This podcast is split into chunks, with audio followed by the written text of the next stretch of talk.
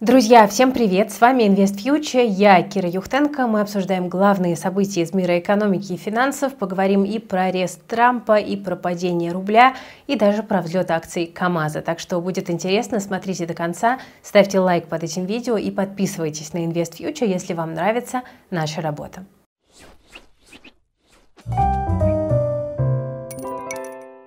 Итак, друзья, исторические вещи происходят на наших глазах. Бывший президент США Дональд Трамп предстал перед судом в Нью-Йорке по обвинениям, которые связаны с платой за молчание порнозвезде и не только. И Теперь мы уже знаем, что Трамп арестован, и он останется под стражей до предъявлений обвинения. Правда, наручники на него не наденут. Как экс-президент он находится под защитой секретной службы США. Это впервые в истории США, когда экс-президент привлекается к уголовной ответственности.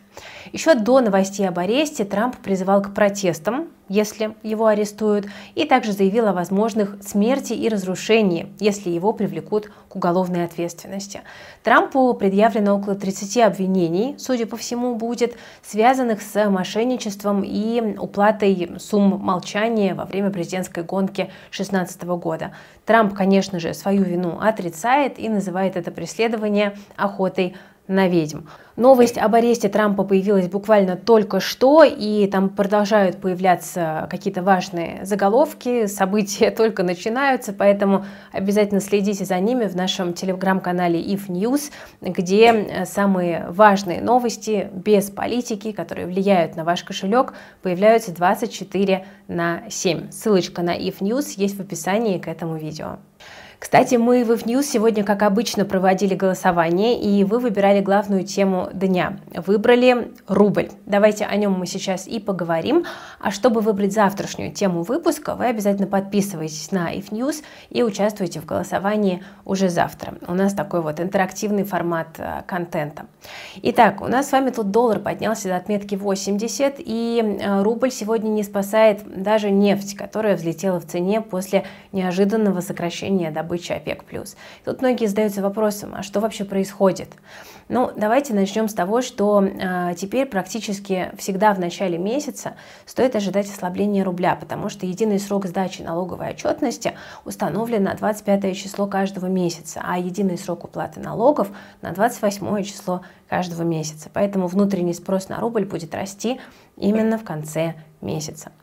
Следующим важным событием в ослаблении рубля стала новость о том, что Новотек получил согласие президента России Владимира Путина на то, чтобы британская, э, нидерландская компания Shell получила почти 95 миллиардов рублей за свою долю в проекте Сахалин-2 и смогла эти деньги из России вывести, пишет коммерсант со ссылкой на источники. Только представьте, что в этой ситуации, когда спрос на российскую валюту и так пониженный, продают еще вдобавок 94 миллиарда рублей. Это довольно много. Например, Минфин 7 марта по 6 апреля продаст валюты в рамках бюджетного правила примерно там, на 120 миллиардов рублей. Ранее эксперты оценивали, что сумма продажи или покупки иностранной валюты в районе 120 миллиардов рублей может влиять на курс в обе стороны, в зависимости от операции, примерно на 2-3%. Тут сразу продажи 94 миллиардов рублей. Продажа Сахалин-2 может сигнализировать вдобавок о том, что власти и дальше начнут разрешать компаниям продавать и выводить свои активы, что может и дальше негативно на рубль влиять. А таких компаний в России около 2000. И это еще не все, так как Россия налаживает цепочки поставок, а значит рост импорта повышает спрос на иностранную валюту в экономике. Например, недавний приезд главы Китая мог стать катализатором нового импорта. Эта ситуация тоже негативна для российского рубля. Ну и к более приземленным земным факторам, конечно, впереди разгар майских праздников, сезон отпусков. Это тоже влияет негативно на российскую валюту, так как люди покупают туры в отпуск или просто меняют рубли на валюту для будущей поездки. А вообще сегодня эксперты и аналитики в целом говорят, что диапазон 70-80 за доллар является самым вероятным, и кроме того, дальнейшее ослабление рубля будет негативно влиять на инфляцию. А ЦБ вряд ли этого допустит, поэтому нужно быть довольно внимательными на этих уровнях и постараться не поддаваться страху, особенно если вы э, живете в России, тратите деньги в России. Да, негативных факторов для рубля много, но, как ранее я уже и сказала, есть и позитивные, например, которые связаны с нефтью. Я вскользь уже упомянула сокращение добычи от ОПЕК+, и давайте мы про это тоже поподробнее поговорим. Я извиняюсь за качество моего голоса, немножечко я простужена, но надеюсь, что это не помешает вам усваивать информацию. Хорошие новости для России приехали от ОПЕК на этих выходных. Некоторые участники ОПЕК объявили о добровольном сокращении добычи нефти 1,6 миллиона баррелей в сутки, почти 1,7. Наибольшее сокращение на себя возьмут Россия и Саудовская Аравия по 500 тысяч баррелей в сутки. Конечно, такое решение ОПЕК взвинтило цены на нефть. Котировки Brent за день подскочили до 85 долларов за баррель, и понедельник стал лучшим днем для нефти за последние 6 месяцев. И что еще интересно, спотовая цена на нефть марки Urals подскочила до 60 за баррель. Это, я напомню, уровень потолка, который ввели страны G7. То есть получается, что страны, которые присоединились к потолку и продолжают покупать российскую нефть, теперь будут нарушать требования потолка, скорее всего, это придется сделать. Тем более, что прецедент уже есть. Wall Street Journal пишет, что Япония покупает российскую нефть по цене выше потолка. Страна попросила исключения для себя, и это хорошие новости для российского бюджета. Конечно, в этом решении есть свой политический след. В мировых СМИ уже пишут, что решение ОПЕК – это удар Саудовской Аравии по США. Но наследный принц королевства ничего и не скрывает. Мухаммед Ибн Салман заявил, что он больше не заинтересован в том, чтобы угождать США.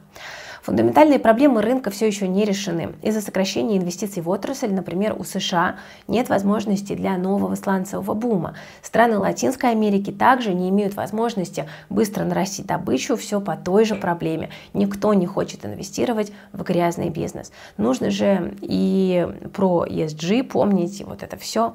Но последствия у решения ОПЕК могут быть серьезными. Есть вероятность, что Пауэлл до сих пор еще не отошел от этих новостей, потому что теперь у него еще больше больше проблем. Рост котировок нефти приведет к чему? Правильно, к росту стоимости бензина в США. А мы помним по прошлому году, как этот компонент может разогнать инфляцию в Штатах. То есть, значит, ФРС придется снова повысить ставку. Такая вероятность есть, и это, как вы понимаете, дополнительный удар по банковской системе США, да и по общей мировой долларовой ликвидности. Так что мы с вами запасаемся попкорном, и впереди нас могут ждать довольно интересные новости. Сейчас, друзья, мы с вами еще поговорим про Макдональдс и КАМАЗ, но сначала хочу вам напомнить про крутой материал, который вышел у нашей команды на Ютубе. Это спецреп, спецвыпуск про нейросети. В теме разбирался Владимир Архирейский, получился классный материал. Мы говорили о том, какие профессии нейросети могут заменить, а кому опасаться не стоит. Очень рекомендую посмотреть, какие там спецэффекты, только ради них э, стоит э, потратить время на просмотр. Ссылочку тоже оставлю в описании к этому видео. Ну и напоминаю, что 7 апреля у нас пройдет мастер-класс о том, как использовать нейросети в работе и в жизни. Э, будем разбираться с тем, как э, работать над текстами, над видео, над аудио, над картинками, для того, чтобы сделать свою работу более продуктивной. Успевайте, пожалуйста, зарегистрироваться на мастер-класс. Ссылочка есть в описании к этому видео. Уже почти 2000 человек захотели разобраться в этой теме. Не теряйте время, тоже подключайтесь к трендам, потому что без нейросетей сейчас сейчас никуда. На примере нашей команды э, могу говорить об этом с уверенностью. Мы нейронки активно используем буквально каждый день. Они упрощают, ускоряют нашу работу, делают ее более эффективной. Ну, а мы перейдем к Макдональдсу. Макдональдс на этой неделе временно закрывает офисы в США, готовясь э, к объявлению о сокращениях сотрудников в рамках реструктуризации. Об этом пишет Wall Street Journal. Руководство попросило своих американских и некоторых других иностранных сотрудников уйти на удаленный формат работы с понедельника по среду, э, чтобы можно было принять решение по кадрам виртуально. Подчиненных попросили отменить все встречи с поставщиками и прочими партнерами партнерами и коллегами в штаб-квартире компании. Такая довольно беспрецедентная мера. То есть мы с вами видим, что замедление экономики и до гигантов тоже добралось. Увольнения в Макдональдс могут довольно сильно поднять безработицу в США, и для рынка это довольно тревожные новости, потому что они сигнализируют о том, что рецессия приближается. За сокращением персонала, скорее всего, последует и падение инвестиций, и это может только лишь усилить темпы замедления экономики. А, мы видим, что США фактически приближаются к стагфляции, о которой уже долгое время трубит Нурель Рубини. Он, кстати, предсказал кризис 2008 года. Я напомню, что стагфляция – это ситуация, при которой растет и безработица, и инфляция. Конечно, замедление экономики номер один в мире негативно скажется на всех остальных странах мира. И интересно, что в таком случае будет делать ФРС. Пока никто из представителей Феда не намекал на снижение ставок. Ждем новый сезон отчетов, потому что он много расскажет о вероятности жесткой рецессии в США. Но пока кажется, что у Федрезерва сейчас нет хорошего сценария, по которому они могли бы двигаться.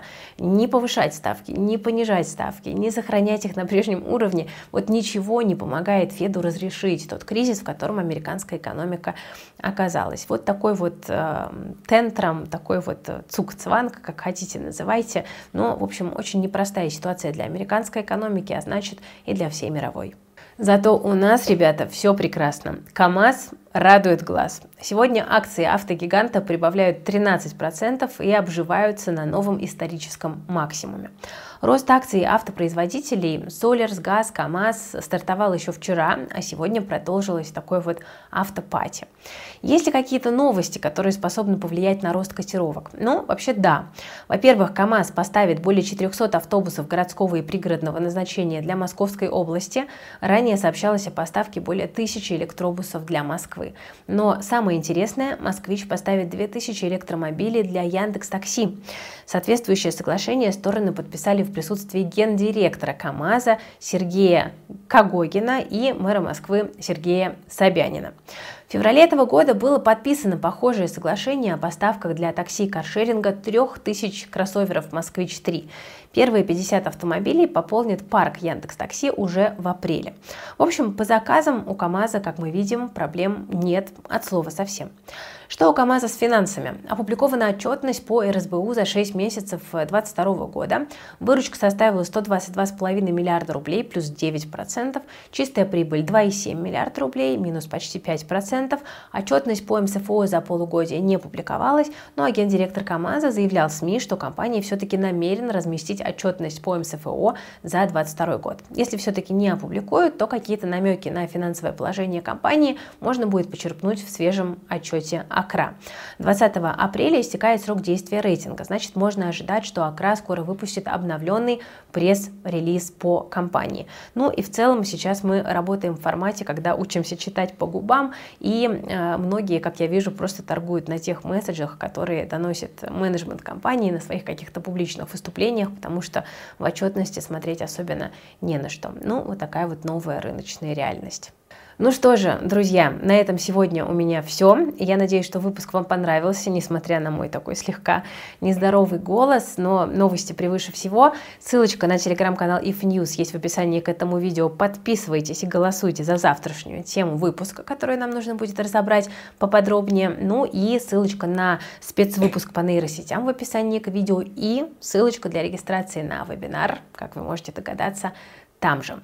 Берегите, пожалуйста, себя, своих близких и свои деньги. Вы смотрели Invest Future. Всем пока.